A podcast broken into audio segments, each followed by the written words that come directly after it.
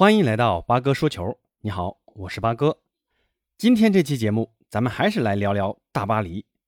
随着梅西的加盟，现在所有人把本赛季欧冠的最大热门送给了大巴黎。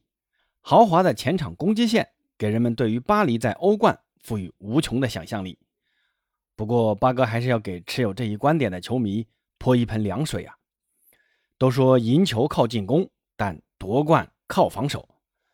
巴黎目前的前场阵容攻击力十足，梅西、内马尔和姆巴佩虽然进攻看起来美如画，但都不是那种会积极参与防守的球员。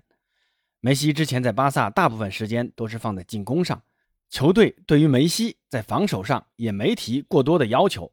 在巴黎也一样啊，更多的是需要内马尔和姆巴佩关注于进攻。当今足坛的踢法其实需要所有人都能参与到防守中去啊。前场的进攻一旦失利，攻防节奏转换很快，这个时候就需要前场球员的就地反抢和拦截，不能把所有防守任务都丢给中后场球员。巴黎在前两轮法甲中已经丢了三粒进球，这个防守水平还是有点够呛的。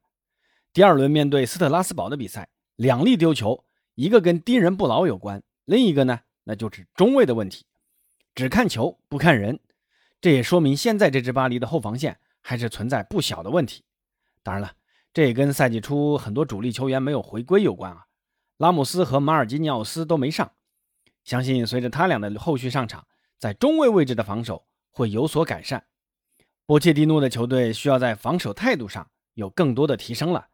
斯特拉斯堡的两侧传中都是在非常轻松的、无人干扰的情况下进行的，没有人上去贴身防守。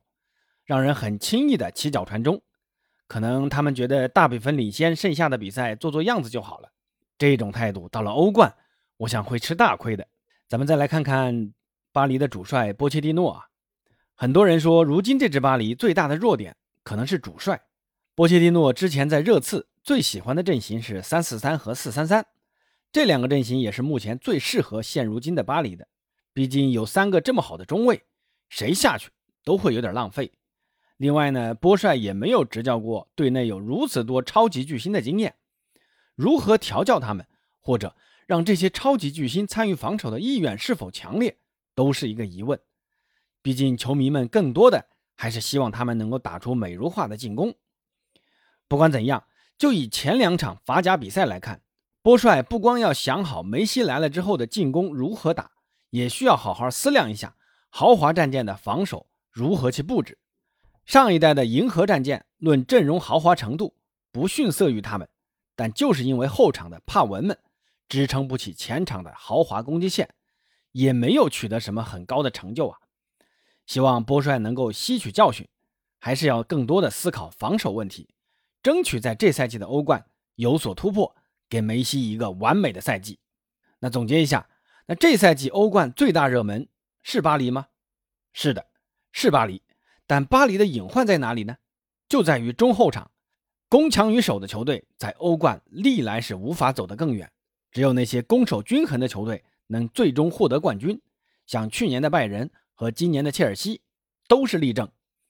不过赛季才刚刚开始，让我们看看大巴黎这赛季的欧冠之旅会是如何一个开局。